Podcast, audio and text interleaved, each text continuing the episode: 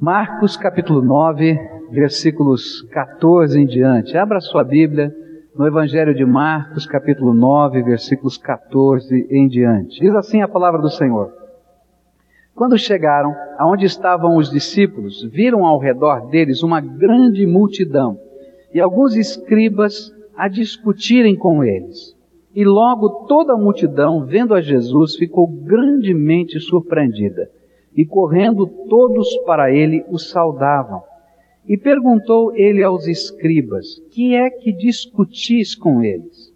E respondeu-lhe um dentre a multidão: Mestre, eu te trouxe meu filho, que tem um espírito mudo, e este, onde quer que o apanha, convulsiona-o, de modo que ele espuma, range os dentes e vai definhando. E eu pedi aos teus discípulos que o expulsassem e não puderam. Ao que Jesus lhes respondeu: Ó oh, geração incrédula, até quando estarei convosco? Até quando vos hei de suportar? Trazei-mo. E então olhou trouxeram. E quando ele viu a Jesus, o Espírito imediatamente o convulsionou. E o endemoniado, caindo por terra, revolvia-se, espumando. E perguntou Jesus ao pai dele: há quanto tempo sucede-lhe isto? E respondeu ele, desde a infância. E muitas vezes o tem lançado no fogo e na água para o destruir, mas se podes fazer alguma coisa, tem compaixão de nós e ajuda-nos. Ao que lhe disse Jesus, se podes, tudo é possível ao que crê. E imediatamente o pai do menino, clamando com lágrimas, disse, creio. Ajuda a minha incredulidade. E Jesus, vendo que a multidão correndo se aglomerava, repreendeu o espírito imundo, dizendo: Espírito mudo e surdo, eu te ordeno, sai dele e nunca mais entres nele. E ele, gritando e agitando-o muito, saiu, e ficou o menino como morto, de modo que a maior parte dizia: morreu. Mas Jesus, tomando-o pela mão, o ergueu e ele ficou em pé. E quando entrou em casa, seus discípulos lhe perguntaram à parte: Por que não pudemos nós expulsá-lo? E respondeu-lhes: Esta casta não sai de modo algum, salvo a força de oração e jejum. Vamos orar a Deus aqui. Pai querido, nós estamos na tua presença, reconhecemos a grandeza do Senhor, o poder do Senhor e nesta hora, Pai, estamos buscando algo do Senhor para a nossa vida. Ó Pai, muitos de nós nesse lugar estamos à semelhança daquele Pai que chega, Senhor, à tua presença quase que num ato de desespero. Senhor, tem compaixão de nós. E Senhor, muitos de nós estamos à semelhança dele com as incoerências do nosso coração no meio, Senhor, dessa atitude. Num dado momento estamos a dizer eu creio, e num outro momento nós estamos a dizer ajuda-me na minha incredulidade. E eu quero te pedir em teu nome, Jesus, por misericórdia, que o Senhor nos ajude a ter fé. Que o Senhor nos ensine a ter fé. E que o Senhor nos ajude a caminhar na tua presença nessa noite. Dá-nos a tua graça. Fala conosco. Ministra ao nosso coração é aquilo que lhe pedimos no precioso nome de Jesus. Amém. Estivemos olhando a dificuldade de crer em Deus, a dificuldade de ter esperança, a dificuldade de conseguir dar passos de fé em meio a algumas situações da vida. Existem algumas situações da nossa vida que nos parece muito complicado crer, confiar em Deus. Às vezes surgem problemas, dificuldades, enfermidades, e a gente começa a olhar para tudo aquilo e dizer: Olha, eu até que gostaria de ter um pouquinho de esperança no meu coração, mas as coisas estão muito confusas dentro da nossa, da minha alma. E nós começamos a estudar na palavra de Deus, nesse texto, algumas maneiras que Jesus nos ajuda a crer, que Jesus caminha conosco na fé Às vezes nós imaginamos que Deus está esperando que nós sejamos heróis da fé. Nós olhamos para a palavra de Deus e encontramos homens como Moisés, que oraram e o mar se abriu, Josué, que a água do rio se abriu, e a gente está dizendo, olha, esses são heróis da fé, mas graças a Deus que eles eram homens.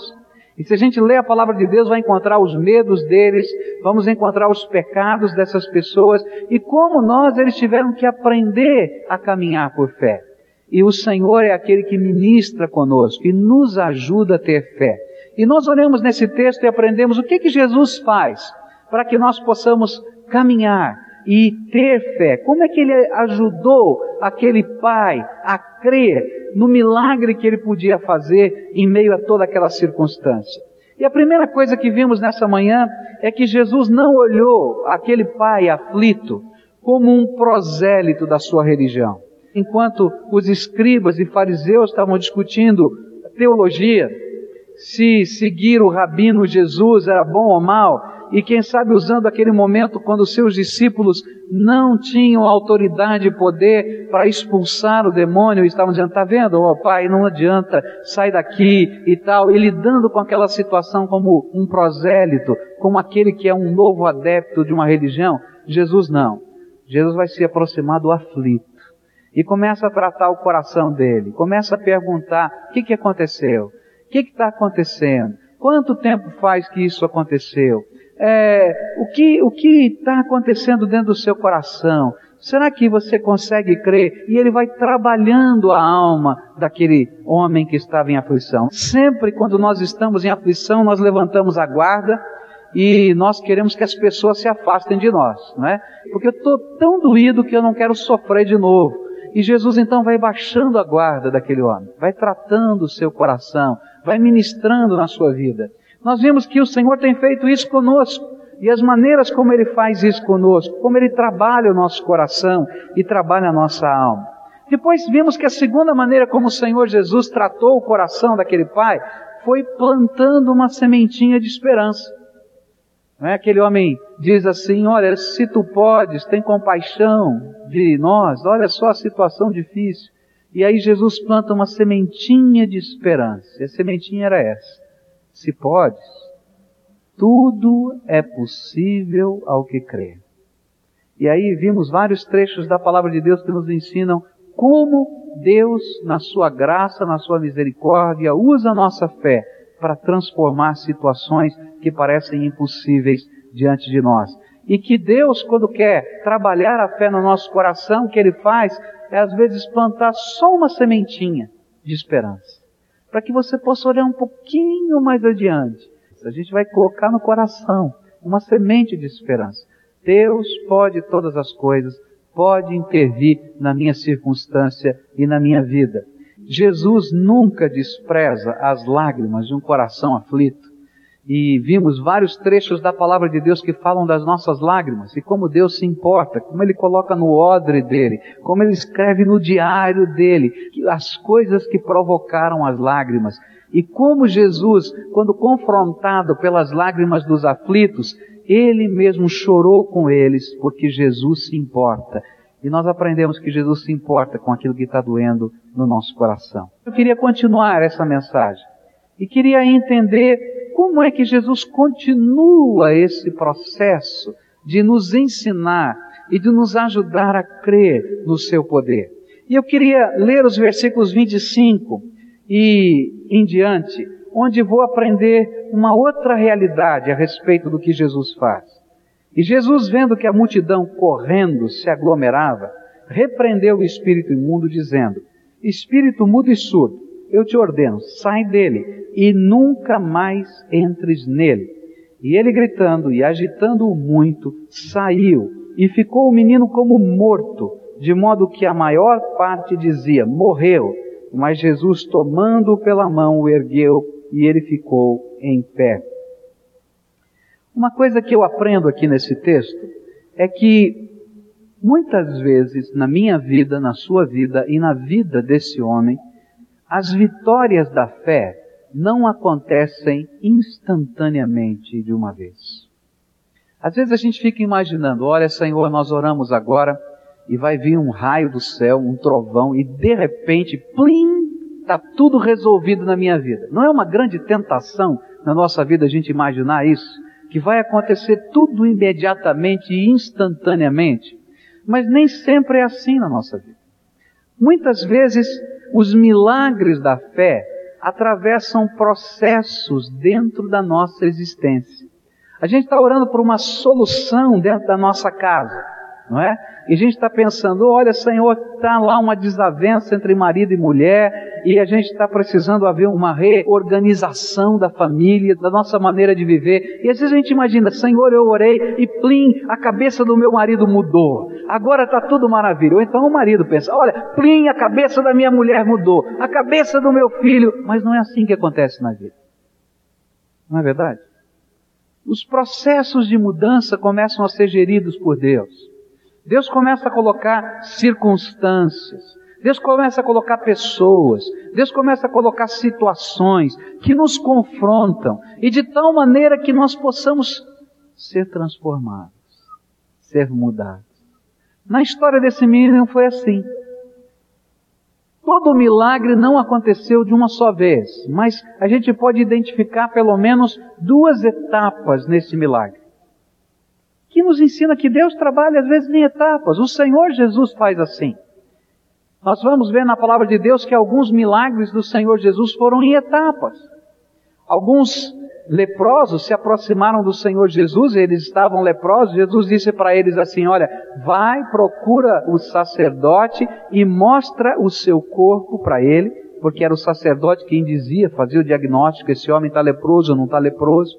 E enquanto eles caminharam, enquanto eles chegaram lá na cidade de Jerusalém, enquanto eles marcaram hora com o sacerdote, durante esse processo, Deus fez um milagre e transformou as carnes que estavam enfermas em carnes sãs.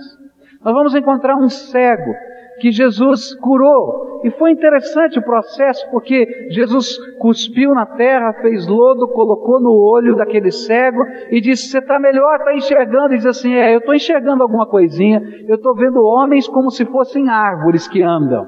Né? Estava com uma visão perfeita, né? Homem que parece árvore que anda é um negócio meio complicado. Ele viu alguns vultos.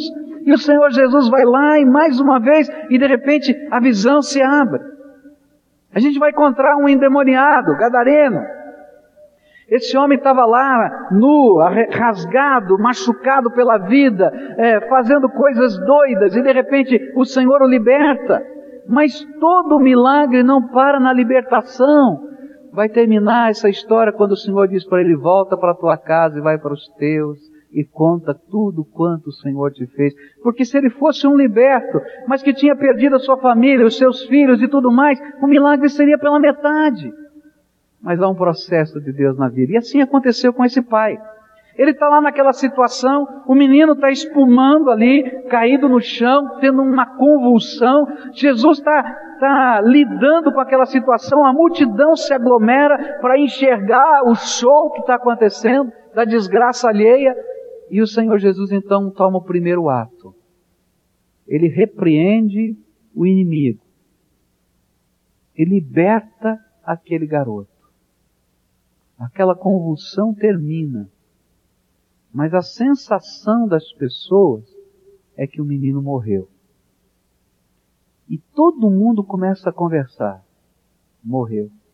Olha só, o menino morreu.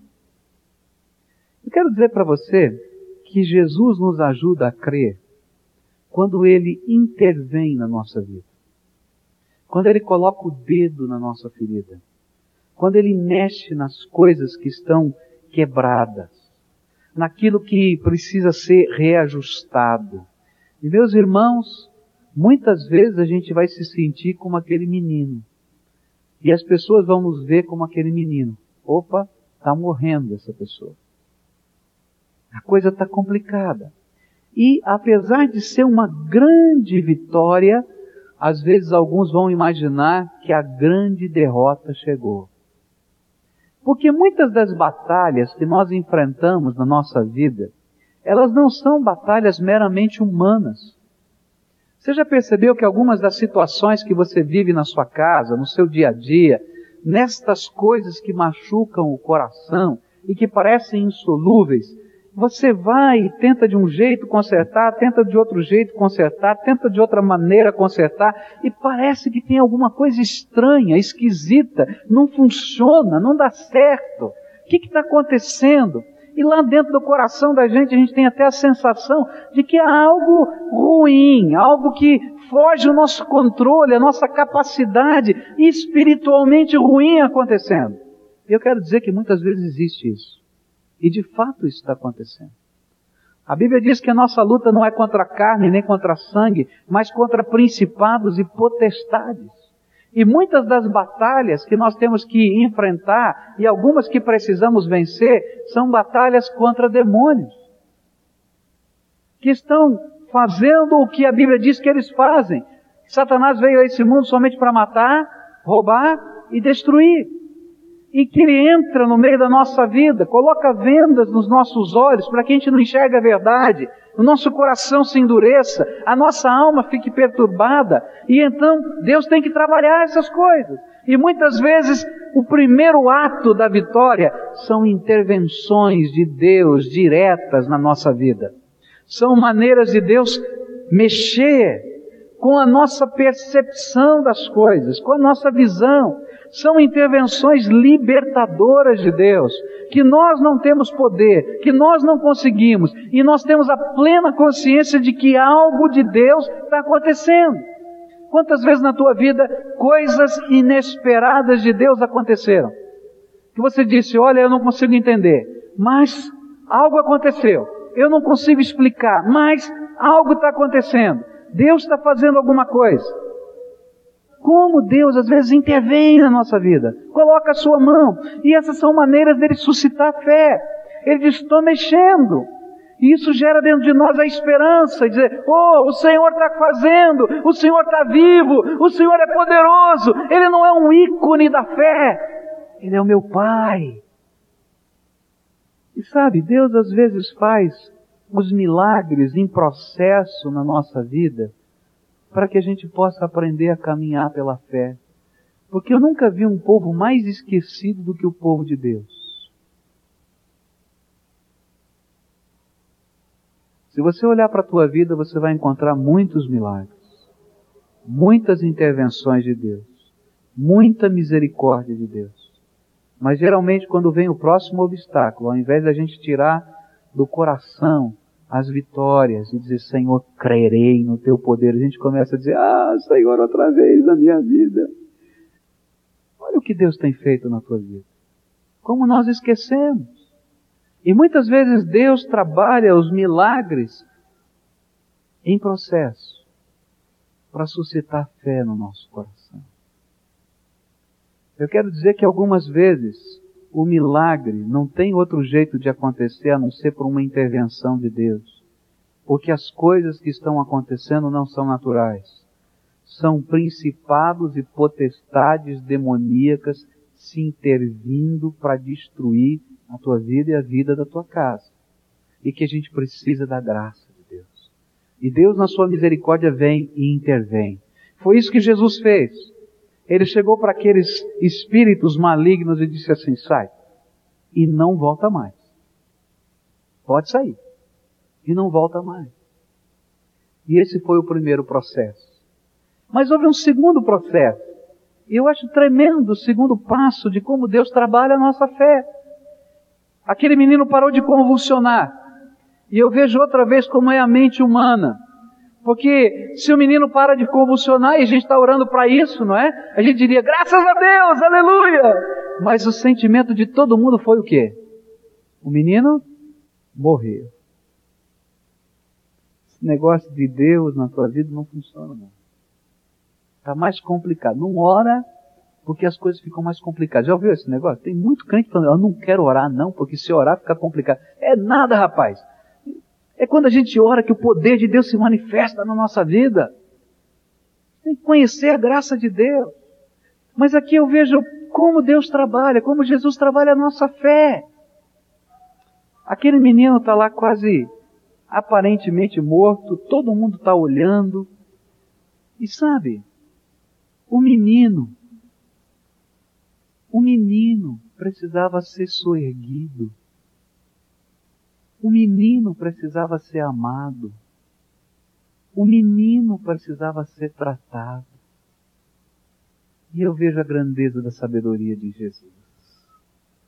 Porque até então, o menino, apesar de ser o alvo de tudo, ele é a figura secundária de todas as coisas. Está lá o pai do menino, está lá a multidão, está lá a convulsão do menino, está lá o show, está lá a vergonha. Não é assim? E aí Jesus agora concentra toda a atenção no menino. Não é tremendo isso? E aí Jesus dá a mão para aquele menino. Parece morto, mas não está. E ele começa a levantar o menininho e colocá-lo sobre os seus pés. Garoto, levanta. Pode ficar de pé. Isso. Sustenta agora as tuas pernas. Pode ficar de pé. Você está são. Isso nunca mais vai acontecer com você. Pode abrir os teus olhos. E aí eu vejo uma das maneiras mais tremendas do Senhor Jesus suscitar fé na nossa vida. Ele trabalha conosco depois dos eventos. Se você se coloca diante do Senhor Jesus e diz, Senhor, estou aqui enfermo, eu preciso de uma intervenção tua. Muitas vezes a graça de Deus vem sobre a nossa vida, mas não para naquele instante. Jesus quer caminhar conosco daqui em diante. Gente diz, Senhor, eu preciso de uma intervenção tua porque a situação lá em casa está tão complicada. E Deus começa a dar sinais de intervenção, mas não para nesses sinais de intervenção e diz, eu quero caminhar com você nesse processo. E Ele vai trabalhando o sorrimento da nossa vida, uma nova visão de valores. Ele vai trabalhando o nosso coração, a nossa alma, o nosso entendimento, Ele vai curando as nossas feridas, porque Jesus é o pastor das nossas almas. Jesus, quando vai trabalhar fé no nosso coração, Ele está trabalhando o pastoreio. Sabe o que nós mais precisamos é que o toque de Jesus não seja um evento da nossa história, mas que o toque de Jesus se renove todos os dias na nossa vida. Se um dia você foi tocado pela graça de Deus, e esse dia ficou no passado, eu quero dizer para você que o teu coração está vazio, que a tua alma está seca. Mas se você tem sido tocado pela graça de Deus todos os dias, se a tua alma está sendo trabalhada pelo Senhor, se as palavras de esperança ou até de repreensão do Senhor estão ministrando na sua vida todos os dias, eu quero dizer que a verdadeira fé está brotando no teu coração. Sabe, fé não é um ato de heroísmo desvairado. Fé é um relacionamento maravilhoso com o Deus Todo-Poderoso. Fé é caminhar com Ele, é crescer com Ele, é ser transformado por Ele cada dia, é experimentar um novo milagre a cada instante. Porque nós estamos sendo tratados pelo Senhor da Glória. Às vezes nós precisamos de intervenções, e intervenções vêm. Outras vezes nós precisamos aprender a caminhar com Jesus. E sempre depois de uma intervenção, o melhor é aprender a caminhar com Jesus. A gente vai ver que as lágrimas têm importância, mas a gente vai descobrir que mais do que as lágrimas, é o amor que a gente sente pelo Senhor e o amor que Ele tem por nós. E isso começa a fazer diferença na nossa vida. Quando terminou tudo isso, o menino estava na casa dele, o papai dele estava revigorado na sua fé. Chegam os discípulos. E essa é uma coisa tremenda. Porque às vezes a gente sempre acha que o milagre e a intervenção de Jesus tem que acontecer com o outro, nunca com a gente. E lá estão os discípulos. Pedro, Tiago, João. E aí vai. Os doze. E eles chegam para Jesus e fazem uma pergunta: Jesus, por que nós não conseguimos expulsar aquele demônio? Por que, que a gente ficou lutando, lutando, lutando, lutando, horas com aquela situação e estávamos envergonhados até diante dos nossos opositores e nós não conseguimos enfrentar aquela batalha espiritual. E aí Jesus vai ensinar outra vez a como a gente crescer na fé. E ele vai olhar para aqueles discípulos experientes, aqueles que andaram com Jesus em todas as circunstâncias, ele vai dizer, filhos, essa casta de demônios não sai. Você não tem autoridade para poder ministrar se você não buscar intensamente essa autoridade na comunhão do Espírito com o Pai. E ele vai dizer: se você não tem uma vida de oração, se você não busca intensamente através do jejum, que representa um ato de luto, o importante no jejum não é ficar sem comer, é aquilo que a gente está dizendo através do jejum, Senhor, tem uma coisa tão séria, tão séria, que perturba a minha vida, que eu estou disposto a entrar num processo de luto. Porque o judeu, quando, quando estava de luto, ele não usava roupas pretas. Ele parava de comer, ele jogava cinza ou poeira sobre a sua cabeça e ele rasgava a sua roupa. Se você for num funeral de um judeu, você vai ver exatamente isso. Na hora do sepultamento, vem o filho mais velho, aquele que representa a família, o irmão, o pai, e o rabino com uma navalha rasga aquela camisa, corta a camisa que ele está usando. E aquela camisa vai ser guardada como uma marca da tristeza que aquela família tem. Isso é um resquício do costume passado. E então Jesus está dizendo: olha, se você não entrar numa busca espiritual profunda da graça e do poder de Deus, Sempre vão existir situações em que você vai ser derrotado na vida. E aí o que Jesus está ensinando para mim é que o Senhor também usa as nossas derrotas espirituais como maior motivação à nossa fé. Você que é um discípulo experiente, você já deve ter tropeçado alguma vez. Você já deve ter se sentido o pior de todos os servos do Senhor. E sabe como é que Jesus usa essas derrotas na nossa vida? Ele nos diz: olha, vem para perto. Vamos buscar mais. Vamos crescer mais. Uma grande tentação para os discípulos mais velhos na fé é imaginar que já sabem tudo, que já conhecem tudo, e se acomodarem com o seu estilo de vida religioso. Ah, eu estou feliz do jeito que eu estou. Ah, eu sou um bom crente, sou uma pessoa temente a Deus, eu leio a Bíblia, eu oro, eu vou à igreja, eu entrego o meu dízimo. Mas eu quero dizer uma coisa para você. Há muito mais que Deus quer derramar sobre a tua vida. E às vezes Deus permite que a gente dê umas tropeçadas que a gente enfrente algumas batalhas que a gente não entende, que a gente não compreende, e que a gente se sente tão limitado e impotente, para que a gente diga, Senhor, estou precisando bater na porta daquele que é poderoso para fazer o muito mais abundantemente além. E eu vejo Jesus outra vez trabalhando fé, dizendo, olha, não para na jornada, não se acomoda no processo, tem mais.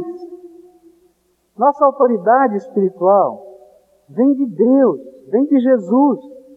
Mas nós precisamos estar cheios de Jesus para que esta autoridade se evidencie em nossos atos e palavras. E é isso que às vezes nós não entendemos. Nós entendemos que isso é nosso, nós podemos usar como queremos. Não! É de Jesus. E a gente precisa da graça dele na nossa vida todos os dias. Eu quero dizer para você que Jesus se importa com a dor que você está sofrendo. Ele não olha para você como um adepto de uma religião, mas ele olha para você como uma pessoa aflita que ele amou tanto, a ponto de morrer na cruz do Calvário, por você, por você. Eu quero dizer para você que no processo de gerar a fé no coração, o Senhor Jesus planta sementes de esperança. Ele coloca uma possibilidade. Ele diz: Olha, posso fazer tudo. Tudo. Tudo é possível ao que crê. Jesus, no processo de suscitar a fé, Ele cuida das nossas lágrimas. Ele toma no seu odre. Ele escreve no livro do seu diário. Jesus, no processo de suscitar fé no nosso coração, Ele intervém na nossa vida. Ele marca a nossa existência com as suas intervenções. Ele coloca o dedo na ferida. Ele mexe nas coisas que estão acontecendo. Estou aqui, estou ouvindo. Nem sempre isso vai acontecer como um passe de mágica. Muitas vezes será um processo da graça transformadora na nossa vida. Porque para aquilo que Ele quer fazer, que é mais do que você está pedindo a Ele, Ele tem que mexer nos seus relacionamentos e tem que pastorear você. Assim como Ele fez com o menino, Ele vai fazer com você. Levanta aqui, meu filho. Vamos soerguer você. E por mais antigo que você seja nessa jornada da fé, o Senhor Jesus tem algo novo para te ensinar. Não se acomode Busque, buscar-me-eis e me achareis quando me buscardes o quê? De todo o vosso coração. Nessa noite eu queria orar com você. Eu queria pedir que Deus estivesse trabalhando a sua fé.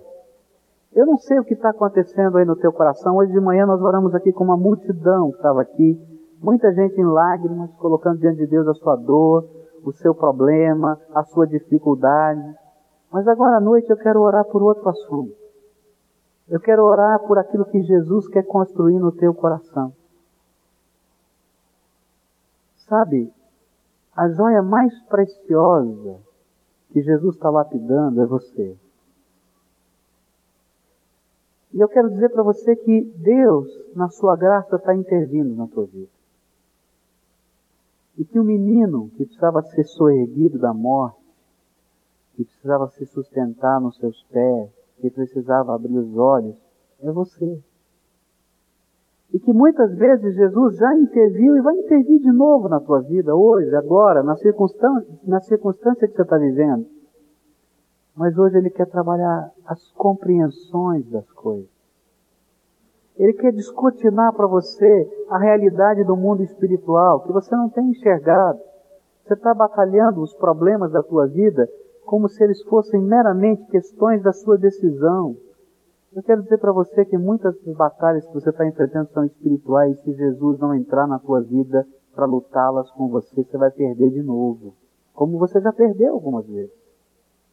E Jesus está trabalhando o filho dele. Aquele servo querido que é você. E hoje ele me mandou aqui para dizer isso, ó. Deixa eu segurar na tua mão, abrir os teus olhos, intervir na tua vida. Mas anda comigo.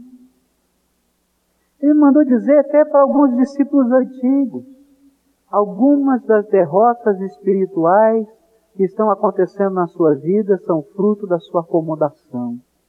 Para de se acomodar e busca. Jesus é inesgotável. Tem coisas novas da graça de Deus para acontecer na tua vida. E eu queria orar por você. Por você que está se sentindo como aquele menino, por você que está se sentindo como aqueles discípulos perdidos nesse contexto, mas que querem dizer: Jesus, ajuda-me a ter fé, ajuda-me a crescer na fé, ajuda-me a dar passos de esperança e fé. E hoje, o milagre que a gente vai buscar agora à noite, não é uma intervenção apenas nas circunstâncias da vida. Eu creio que Jesus pode fazer qualquer milagre. Hoje de manhã nós oramos por cura, oramos por libertação, oramos pelos ventres de mamães que querem ter filhos e não conseguem, oramos por muitas coisas, até por aquelas que eu não sei, porque tem uma multidão aqui que se colocou na presença de Deus. Mas eu quero dizer para você que hoje Jesus quer fazer um milagre no teu coração. Hoje Jesus quer fazer um milagre na tua visão.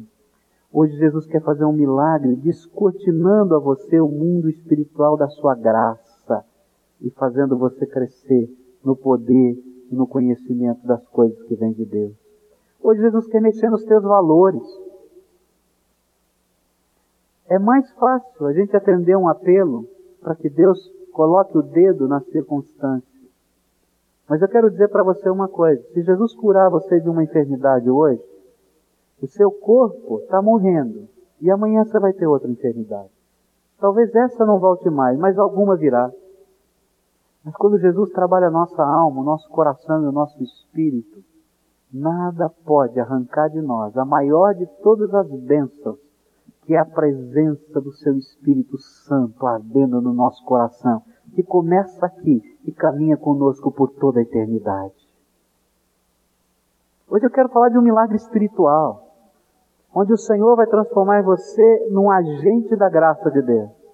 Você que está tão envergonhado que não é capaz de acordar e de olhar para as pessoas. Você precisa de cura. Alguns anos atrás eu atendi uma situação muito triste, muito complicada, de uma moça que tinha convulsões. Essa moça tinha convulsões porque ela era molestada pelo seu pai, e ninguém sabia disso. Molestada sexualmente pelo seu pai. Ninguém sabia disso. Gente que fazia parte de uma comunidade como essa. E aquela moça um dia procurou-me lá no gabinete por causa das suas convulsões. E sabe como Deus faz, né? Ele trata o nosso coração. E à medida em que o Espírito Santo foi trabalhando no coração dela e no meu, eu tive plena certeza de que a convulsão não era doença, mas alguma coisa estava acontecendo. E aí, pelo mover do Espírito, eu perguntei para ela: o que está acontecendo? E ela começou a chorar, começou a contar o que, que acontecia. E como ela tinha vergonha do que acontecia. E como ela se envergonhava da sua mãe. E como ela não sabia como lidar com aquela situação. E que muitas vezes ela dava graças a Deus pelas convulsões. Porque elas aconteciam sempre que ela imaginava que algo poderia acontecer. E sabe como foi o milagre? O milagre não foi uma intervenção naquele dia, naquela hora, de opa, você está curado e nunca mais vai acontecer. O milagre teve que passar pela mamãe que chegou para saber o que estava acontecendo, o papai que teve que ser confrontado por aquilo que estava acontecendo, e a família teve que ser trabalhada em todas as coisas. Gente, há milagres que Deus não faz, porque se Ele fizesse agora, você não saberia vê-los como bênção. Porque o primeiro milagre tem que acontecer dentro do coração da gente, da nossa alma. Hoje Jesus quer intervir aí no teu coração, na tua alma, na tua vida. E eu quero orar com você. E eu queria convidar você, assim como eu fiz hoje de manhã, para orarmos pelas circunstâncias. Eu quero convidar você a sair do teu lugar, a vir aqui na frente, para confessar uma coisa, Jesus. Eu preciso da tua intervenção no meu ser nos meus valores. Eu preciso da tua intervenção soerguendo a minha vida. Eu preciso da tua, tua intervenção em mim, porque existem algumas batalhas espirituais comigo que eu não sei lidar. E eu preciso que o Senhor me trate. Eu quero dizer uma coisa: o tratamento de Jesus é tremendo, porque Jesus estende a mão para a gente e nos levanta. Jesus nos fala às vezes coisas que não são agradáveis de ouvir, como aqueles discípulos ouviram. Vocês não aprenderam a orar ainda. Se vocês tivessem aprendido a orar, teriam enfrentado aquela situação. Mas é melhor ouvir isso do Pai e estar preparado para a próxima vez do que a gente continuar se enganando que está tudo bem e não está bem. Jesus quer fazer algo na tua vida. E o milagre hoje tem nome. Você é o milagre que Jesus quer fazer. Reconstruir o teu coração, a tua vida, o teu entendimento. Ele que plantou uma semente de esperança, ele quer fazer essa semente de esperança virar uma fé viva e transformadora em você.